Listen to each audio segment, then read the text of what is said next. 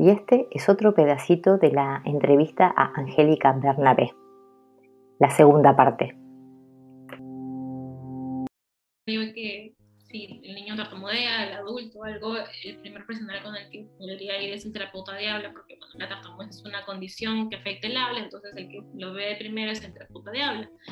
Pero eh, conozco muchos terapeutas de habla que son muy buenos, que tienen que tienen bastante formación en enfoques psicológicos para intervenir en tartamudez, que la tienen como súper clara. Em, y yo digo, bueno, o sea, alguien que se atienda con él estaría más que perfecto. Pero hay veces en las que ya sea por tanto eh, las características que tenga la persona, o tanto porque tal vez el terapeuta de habla o fonoaudiólogo tal vez no tiene esas herramientas para continuar trabajando con las em, e, emociones, con los pensamientos, etcétera ahí sí sería bueno que ella pueda ir con un psicólogo y que pueda eh, hacerle la intervención.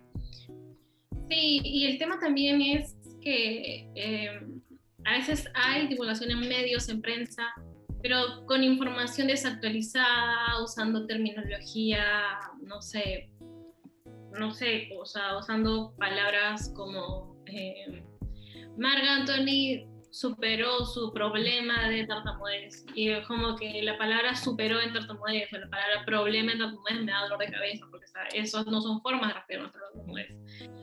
O a veces he visto eh, que salen terapeutas de habla, hablando en medios de radio, televisión, no, no todas las veces, pero la gran mayoría de veces hablando en, no sé, en el canal más grande de Perú, diciendo que a los niños con tartamudez eh, necesitan tocar el piano porque cuando tocan el piano ya no tartamudean o que canten eh, o no sé, entonces es como no hay mucha divulgación en medios y de la que hay en, el medio, sí. el 10% es información que en verdad está actualizada, que en, que en verdad está eh, y que tiene sobre todo el tema que yo siempre recalco es que tiene un, lenguaje amigable con la tartamudez. Porque la única forma en la que podamos realmente mostrarles a las personas que no hay nada de malo en tartamudear es empezar hablando de ella con normalidad, como cualquier condición, eh, no asignarle como terminología negativa. Eh, también es cierto, hay mucha yo, siempre digo, a veces cuando llegan los padres o llegan las personas con y no saben nada, creen que fue el perro, que es como, está bien, o sea, ellos no han estudiado el tema, ellos no se han formado, es completamente normal. Pero si luego viene el terapeuta y le dice, señora, esto es su culpa, usted tuvo mucho estrés cuando estaba embarazada. Entonces es como, no, ya, ahí es culpa del terapeuta. Y también e, e, era un tema ese, la información no está accesible. Eh, y bueno, no está, ahora yo siento que de alguna forma puedo contribuir en algo a que traer, eh, pero ahora en realidad con un par de clics puedes acceder a la información más actualizada que hay afuera. Entonces también es mucha responsabilidad de los propios terapeutas de seguir capacitándose. Yo siempre digo, el hecho de que alguien haya sacado su título de especialista hace cuatro años no significa que estoy actualizada en tartamudez hoy. Y así es. Eh, y por ejemplo, este tema de la forma de hablar sobre tartamudez, basta nada más con que uno coloque el hashtag tartamudez en Instagram para ver que salen mil publicaciones de, no sé, eh, un habla anormal o un patrón anormal de no sé qué cosa. Yo digo, anormal. No se normales. O sea, esas no son formas. Y, o no sé, igual, igual eso tampoco es algo que haya únicamente en Perú, sino también en muchos lados afuera se ve.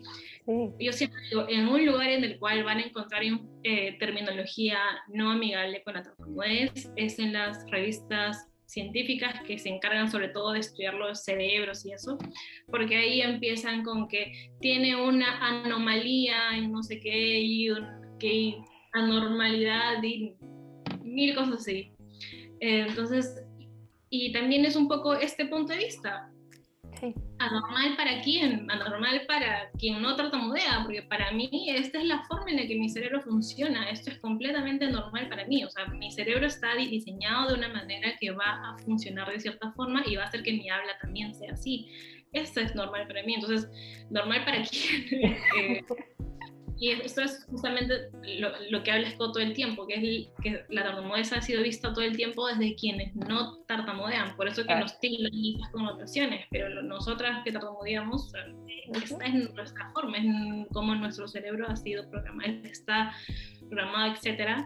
Entonces, a este punto, en este año 2021, seguir con anormal o, no sé, atípico, típico también es una terminología que no me gusta para nada, porque nuevamente es como atípico para quién, atípico para ti, porque yo tampoco mi atípica es esto.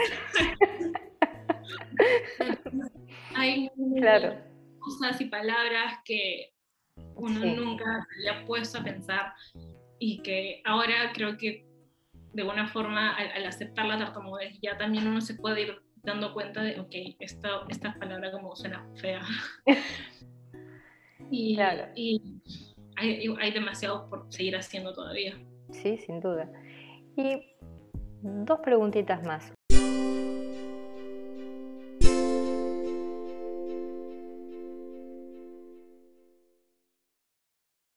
Una, ¿qué te parece eh, el cambio de terminología que están queriendo imponer de eh, llamar a la tartamudez disfluencia, porque dicen que tartamudez es como eh, un estigma, como que es algo más... Pero yo lo que noto al menos en las personas con las que hablo, si les digo, yo tengo disfluencia, me dicen, ¿qué? tengo tartamudez. ¡Ah! O sea, como que mm, de todos modos para mí son dos palabras diferentes o tienen significados diferentes. No sé si estoy en lo correcto. Sí, de hecho la palabra tartamudez es lo que se usa en todo el mundo.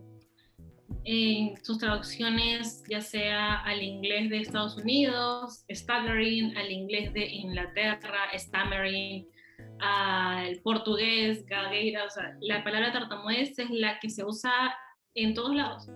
Y si uno a veces también le cambia esa palabra, va a ser complicado, porque si uno habla de disfluencia, no sé, disfluency en Estados Unidos es como te van a entender que estás hablando de otra cosa. Y como siempre digo, no solo es con disfluencia, con palabras como disfemia, espasmofemia, que son súper antiguas, yo también siempre digo, cuando uno busque información actualizada sobre tartamudez, que va a estar en inglés de primera mano, eso es por ley porque es de los países en los que viene.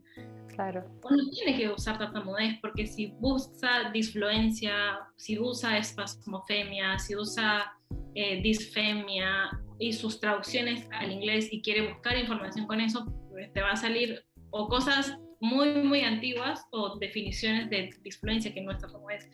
Entonces, por eso yo siempre me quedo con la palabra solo tartamudez, em, porque así es como se va a encontrar en, en, todo el mundo y así es como la información más actualizada y última va a ser también. Yo siempre, siempre me quedo con tartamudez y tartamudez a secas. Con congresos más grandes del mundo se tienen el nombre de tartamudez. Entonces, tartamudez es como la palabra que va a tener que estar ahí. Y creo que de alguna forma también tenerle miedo a esa palabra genera igual, no sé, más rechazo en uno mismo. Es como, creo que igual ese es mi punto de vista, así que hay personas que dicen no, influencia, pero bueno, como digo, yo eh, comparto el y lo que he visto y ya uno ya decide, ¿no? Sí, yo eh, al principio cuando comenzaron con esto de cambiarle la palabra, o por lo menos acá en en Argentina de, que, de no llamarla tartamudez, sino disfluencia, yo comencé a decir, bueno, somos disfluentes, soy disfluente, pero no lo sentía como propio, era, era como raro.